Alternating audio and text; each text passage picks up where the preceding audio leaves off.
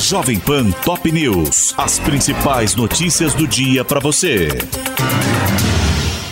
Olá.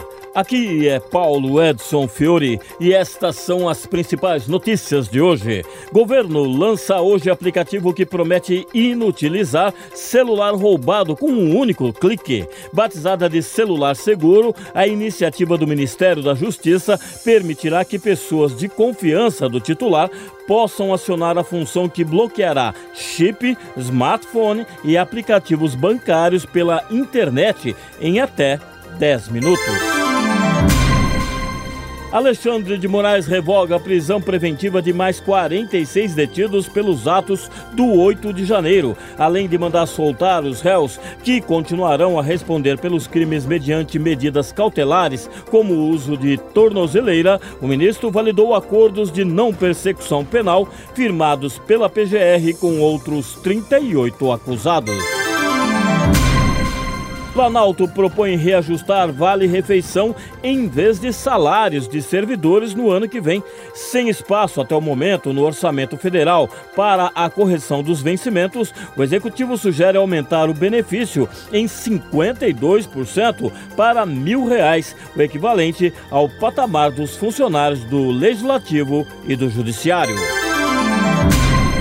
AGU aciona o Supremo contra estados e municípios que facilitam o acesso a armas. A Advocacia Geral da União entrou com ações afirmando que as legislações questionadas apresentam o risco de suprimir indevidamente a competência da Polícia Federal e pede que sejam declaradas inconstitucionais. Paulo Gonet assume comando da PGR e diz não querer palco nem holofote. A declaração do novo Procurador-Geral da República seria uma possível referência ao protagonismo do Ministério Público Federal durante a Operação Lava Jato.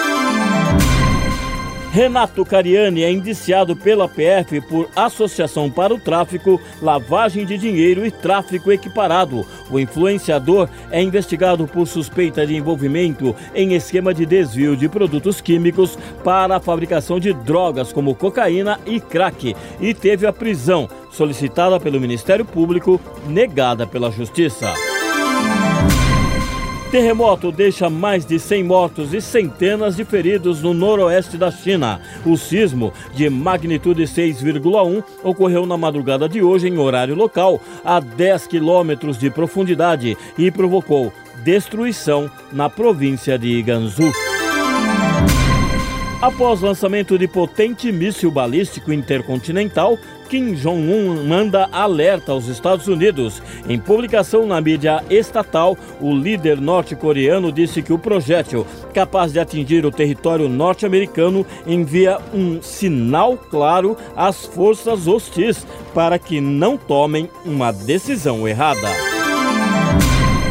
Hamas divulga vídeo em que reféns israelenses imploram por libertação. Na gravação postada no Telegram, três idosos, magros, abatidos e com barbas longas se dizem abandonados pelo governo e pedem ajuda, não importando o custo. Ministra de Javier Milei ameaça cortar programas sociais de quem bloquear ruas durante protestos marcados para amanhã. Sandra Petovelo, do Capital Humano, fez o anúncio nesta segunda-feira em nova ofensiva para desmobilizar manifestações convocadas contra as medidas econômicas e o ajuste fiscal adotados pelo governo. Polícia acredita que sequestro de Marcelinho Carioca na Grande São Paulo foi crime de ocasião motivado pelo veículo de luxo que o ex-atleta dirigia.